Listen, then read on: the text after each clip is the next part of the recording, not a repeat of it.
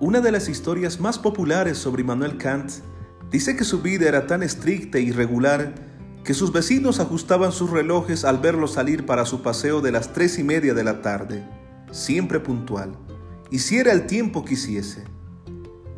Buenos días, buenas tardes y muy buenas noches. Es un gusto saludarles en nuestros cursos formativos y en esta ocasión desarrollaremos el tema del criticismo kantiano. Comencemos.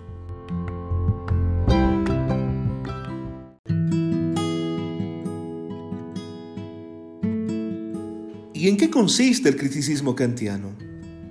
Expliquemos. Kant superó el racionalismo y el empirismo, enfocando desde otro punto la cuestión del conocimiento. A este cambio se lo llama giro copernicano. Él sostenía que los filósofos anteriores, es decir, racionalistas y empiristas, habían puesto el acento en el objeto del conocimiento, es decir, discutían sobre qué conocemos.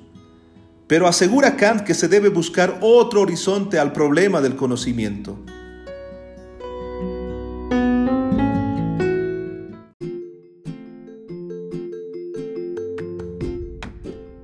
Interesante, ¿verdad? Pero aún tenemos más.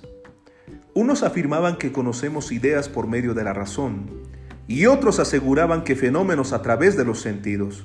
Pero ambos coincidían en que conocer es reproducir las cosas de un modo pasivo, receptivo, dejándose impresionar por ellas.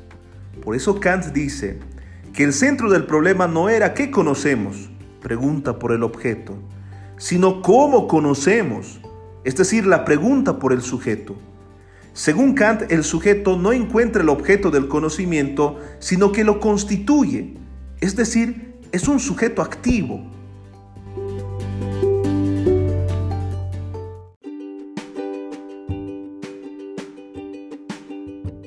A partir de este planteamiento surge la crítica a la razón pura, la crítica a la razón práctica y la crítica del juicio. Pero, ¿en qué consiste la crítica a la razón pura? En esta, Kant logra una síntesis entre la tradición racionalista y la empirista. El racionalismo que retoma la idea de que la razón pura es capaz de un conocimiento importante, y el empirismo que admite la idea de que el conocimiento proviene principalmente de la experiencia. De este modo, se evitan las especulaciones metafísicas de los racionalistas sin caer en el escepticismo metafísico.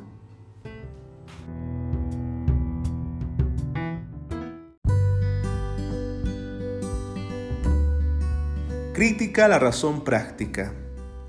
La razón humana no es solamente razón teórica capaz de conocer, sino también razón práctica, capaz de determinar la voluntad y la acción moral tiene la característica de la libertad y la conciliación. Las cosas se las conoce desde una calidad práctica. Kant deduce que es imposible que los fenómenos existan por sí mismos, pues la realidad empírica se valida como algo real, en tanto es intuido por el sujeto. En consecuencia, espacio y tiempo, al ser formas puras de intuición sensible, son también condiciones inherentes al sujeto que intuye, y sin estas, al sujeto se le haría imposible recibir representaciones. Qué interesante, ¿verdad?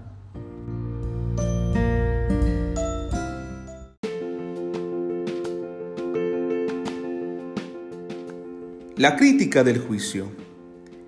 Esta trata de determinar si el juicio, facultad de conocimiento intermedio entre el entendimiento y la razón, contiene principios a priori constitutivos o regulativos. En conclusión, queridos estudiantes, la filosofía kantiana, llamada también como filosofía crítica o criticismo, se desarrolla a partir de una nueva solución del problema del conocimiento, según la cual los elementos formales y los elementos materiales de conocimiento han de colaborar para que éste pueda superar las limitaciones del empirismo y del racionalismo. Fue un gusto compartir con ustedes el presente tema.